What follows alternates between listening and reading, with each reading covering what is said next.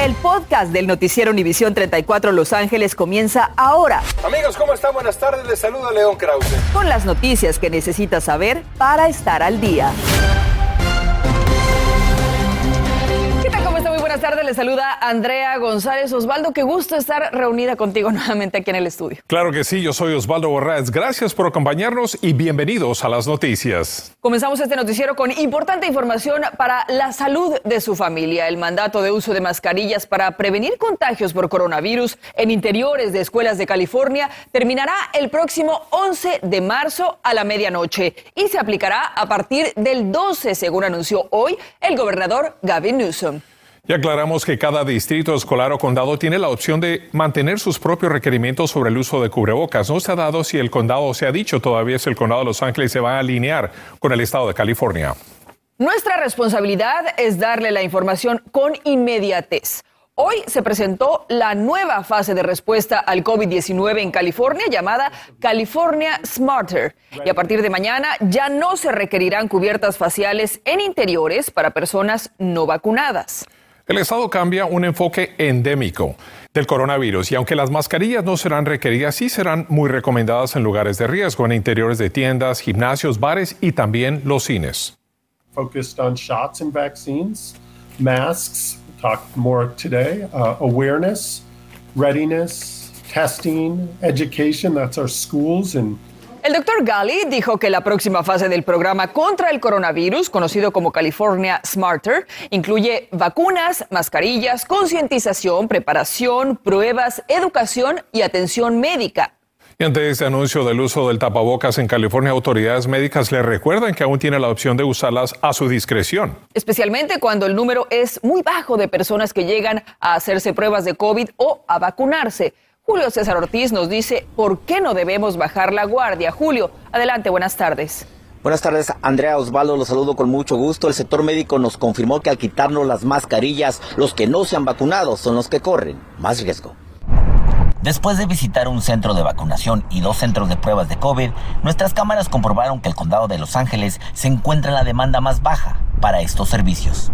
Entre 80 a 150 vacunas diarias en cada sitio y ahorita ya estamos en un promedio de entre 20 a 40. Y con la eliminación del uso de las mascarillas en el interior por personas no vacunadas, el interés por seguir utilizándola disminuirá, algo que preocupa al sector médico. Puede ser que yo esté perfectamente vacunado y al no usar mascarilla puedo poner en riesgo a personas que no están vacunadas o a una personas que tengan la vacuna porque hay que recordar que las vacunas no son 100% efectivas. Con o sin vacuna, la mascarilla fue la primera defensa en esta pandemia y debe de continuar, según médicos, como una capa de protección suplemental. Vamos a estar en lugares públicos y seguiremos vulnerables, especialmente si vamos a estar cercanamente a personas que no tienen vacuna. De acuerdo a los CDC, el uso de la mascarilla en interior público incrementa la protección. Una mascarilla N95 brinda solo 17% de probabilidades de contagio. La mascarilla quirúrgica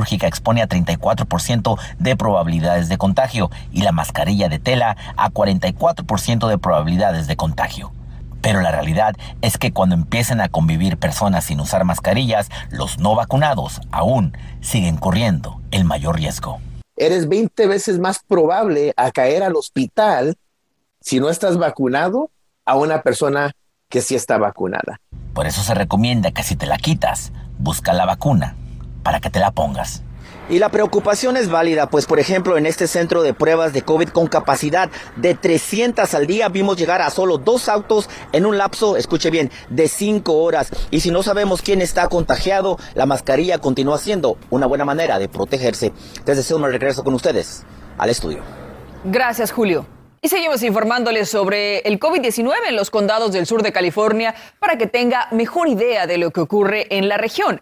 En el condado de Los Ángeles, hoy se reportaron 67 muertes y 2.800 nuevos contagios en los últimos dos días, mientras que en el condado de Orange se reportaron 39 muertes y 991 contagios. En el de Riverside, 29 muertes y 977 casos de contagio. Y cambiamos de tema. Esta tarde las autoridades han intensificado la búsqueda por el sujeto que el pasado viernes decidió incendiar varios automóviles en la ciudad de Carson, ocasionando numerosos daños y destrucción. Preste atención al video de la cámara de seguridad.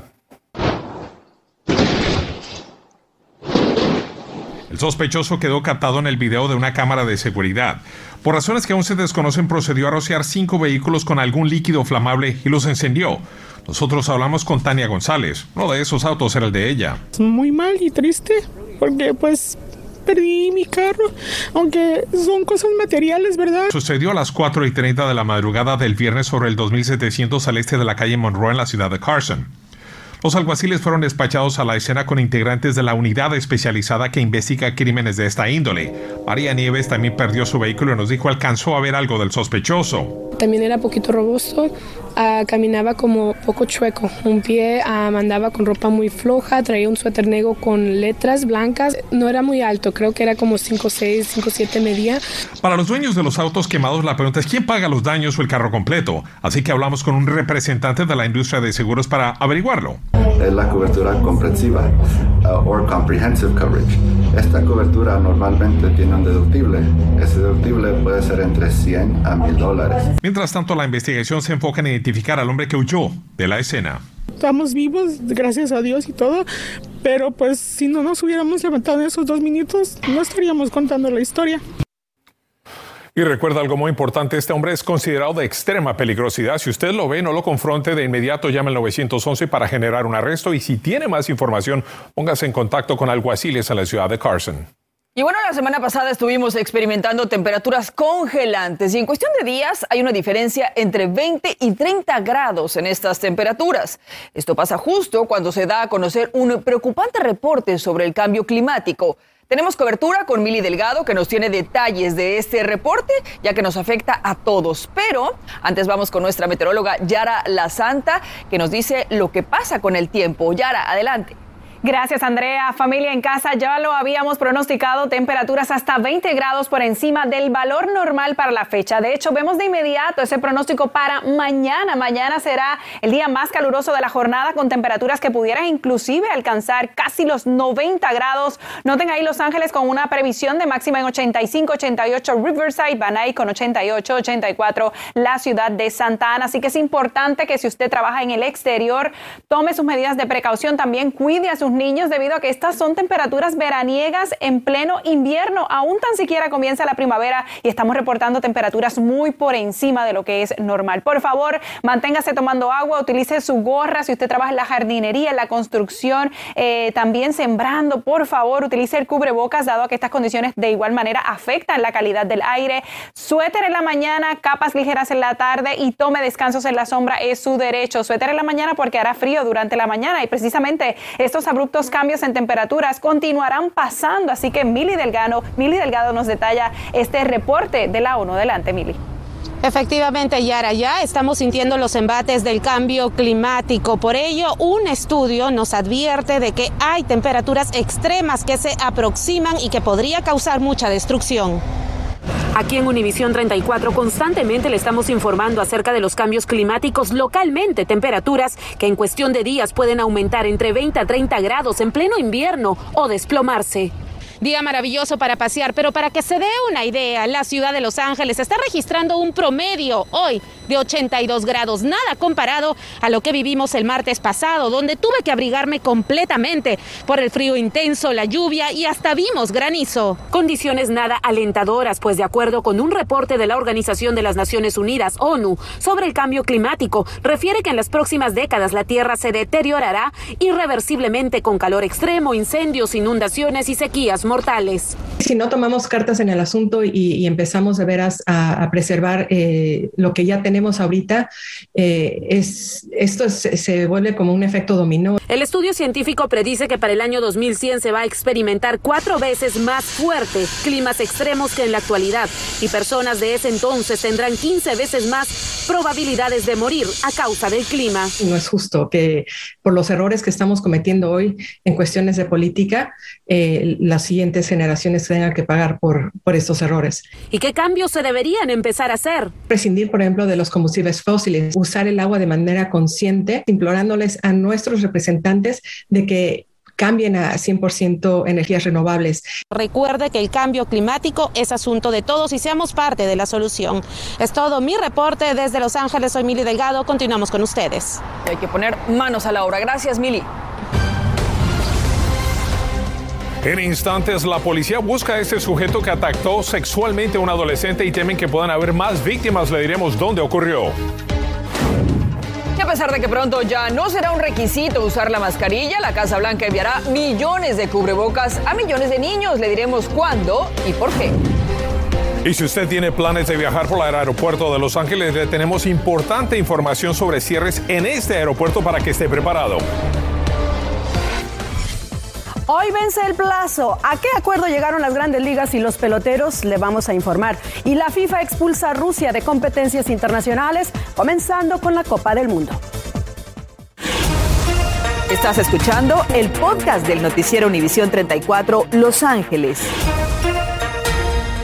Qué bueno que continúa con nosotros. Las autoridades del condado de Orange piden su ayuda para capturar a un sospechoso de asaltar sexualmente a un adolescente en Rancho Santa Margarita. Esto sucedió el viernes pasado a las 6 y 30 de la tarde cerca de San Antonio y Margarita Parkways. Este retrato hablado en pantalla fue gracias a la descripción que dio la víctima. El alguacil respondió, pero no encontraron al ofensor. La Comisión de Policía de Los Ángeles realizará una votación mañana sobre una política disciplinaria para oficiales que podría comenzar con más entrenamiento si no explican adecuadamente por qué una simple parada de tráfico termina en una investigación criminal que no tiene que ver con la violación inicial. Los oficiales deberán explicarlo en su cámara corporal y aquí nosotros los mantendremos informados del resultado de esta votación. Y ahora nos vamos a los deportes Gracias, Andrea. Amigos, muy buenas tardes. Estábamos esperando noticias de la FIFA y bueno, efectivamente dejan fuera a Rusia del Mundial de Qatar y la UEFA le aparta de la Europa League por la guerra en Ucrania. No pueden participar en ninguna competencia. Rusia estaba programada para jugar el repechaje contra Polonia y el Spartak de Moscú ya no podrá jugar los octavos de final de la Europa League. El Comité Olímpico Internacional había exhortado a los organismos deportivos a que excluyan a deportistas y dirigentes rusos de todo evento internacional. El Gran Premio de Fórmula 1 programado para el 25 de septiembre en Sochi también fue cancelado. Carlos Vela es nombrado el jugador de la semana luego del hat-trick que anotó en el juego de apertura de esta temporada. Vela se convierte en el quinto jugador de la MLS en concretar triplete en el juego inaugural. Vela guió a la victoria al conjunto ante el Colorado Rapids, tres goles a cero. Hoy vence el plazo para que las grandes ligas y el sindicato de peloteros logren un acuerdo colectivo laboral. La liga informó al sindicato que está dispuesto a perderse un mes de juegos y adoptó un tono más amenazante, pero no estaba claro qué tan cerca estuvieron de comprometerse en temas claves, incluido el impuesto al equilibrio competitivo, el tamaño de campo de playoffs y bonificaciones para los jugadores, así como los salarios mínimos. De plano, la propietaria de los Lakers, Jenny Bass, mejor abandonó el partido anoche de los Lakers. Se fue en el tercer cuarto, al mismo tiempo que los fanáticos abuchearon sin piedad la falta de esfuerzo y ejecución del equipo. En un momento en el que los Lakers necesitan pelear, dan señales de darse por vencidos. Definitivamente juegan sin alma. Cualquier equipo se les planta y les gana. Ayer perdieron ante Pelicans 123 a 95. ¿Cómo extrañamos a Kobe Bryant? Ya volvemos con más información. Continuamos con el podcast del noticiero Univisión 34 Los Ángeles. La salud de los niños ha sido especialmente vulnerada durante la ola de la variante Omicron del coronavirus. Por eso, hoy les recordamos que a pesar de que en varios estados se está eliminando el mandato del uso de mascarillas, el gobierno federal sigue procurando más mascarillas de calidad para los pequeños. Las próximas semanas se distribuirán decenas de millones de cubrebocas que están siendo probadas por la CDC para garantizar su efectividad. Y escuche, un nuevo estudio muestra que las personas con Alzheimer y demencia tuvieron un mayor riesgo de morir al principio de la pandemia. Investigadores señalaron que las personas con estas condiciones tuvieron una tasa de muerte 26% más alta que un año antes. Expertos creen el cierre de ancianatos y un número más reducido de visitas médicas pudieron haber contribuido a ese aumento.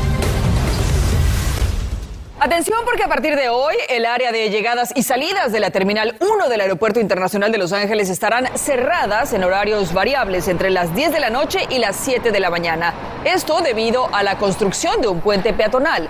Los cierres estarán vigentes hasta el 4 de marzo y nuevamente del 6 al 9 de marzo. Durante los cierres completos, los vehículos utilizarán los desvíos establecidos para acceder a terminales y salir del aeropuerto. Y a las 11 el uso de la mascarilla en las escuelas será voluntario, pero ¿cómo hablar con sus hijos para que vayan perdiendo el miedo a ir a clases sin cubrebocas? Expertos nos tienen las respuestas. Además, surge nueva información sobre la explosión de juegos pirotécnicos que dejó heridos y casas y negocios destruidos. Ya verá en qué fallaron las autoridades y qué provocó la tragedia a las 11. Gracias por escuchar el podcast del noticiero Univisión 34 Los Ángeles. Puedes descubrir otros podcasts de Univisión en la aplicación de Euforia o en univision.com diagonal podcasts.